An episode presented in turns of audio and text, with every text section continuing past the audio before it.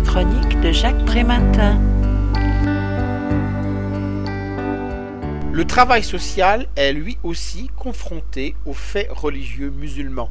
La réflexion de Faïza Guelamine dans son livre intitulé Faits religieux et laïcité, le travail social à l'épreuve, repère pour une pratique professionnelle, est précieuse pour écarter la réflexion de la stigmatisation idéologique.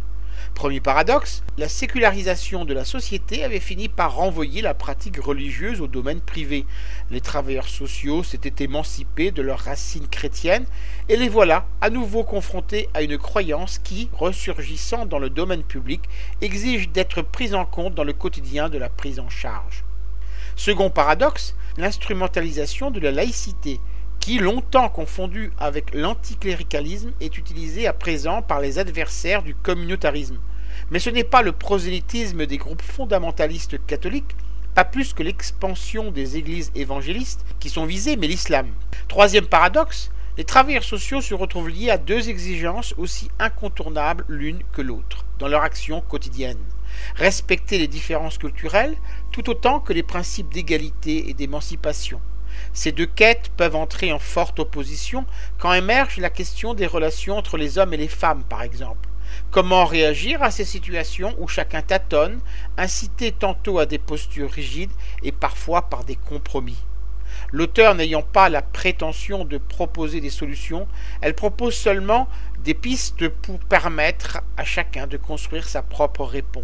Les revendications se cristallisant autour des rites musulmans, il faut prendre garde à ne pas enfermer les individus dans leurs particularités culturelles et rechercher ce qu'elles signifient pour chacun en essayant de distinguer ce qui relève de marqueurs identitaires et ce qui correspond plus à une quête spirituelle.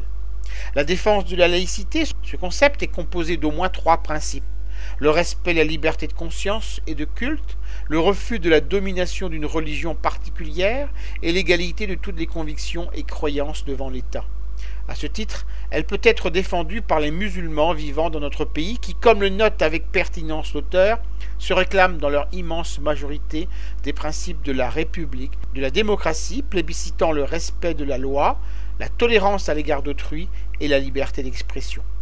Quant à la rupture d'égalité entre les sexes, le réflexe est légitime de renvoyer à l'archaïque, à l'irrationnel et au conservatisme. Le statut de la femme est garanti par une loi qui punit toute discrimination de genre. Le défi lancé aux professionnels n'est finalement pas nouveau. Préserver leurs valeurs humanistes à travers la diversité et la différence. Plus facile à dire qu'à faire, c'est pourtant ce qu'ils font déjà au quotidien. Je rappelle le titre de cet ouvrage, Faits religieux et laïcité, le travail social à l'épreuve, repère pour une pratique professionnelle. L'auteur en est Faïza Gelamine. Il a été publié aux éditions ESF en 2014 et est vendu au prix de 15,90 euros. Vous pouvez retrouver le texte de cette critique dans le numéro 1168 de Lien Social. Il est consultable sur le site du journal www.lien-social.com ou sur mon propre site www.trématin.com. Je vous dis à très bientôt.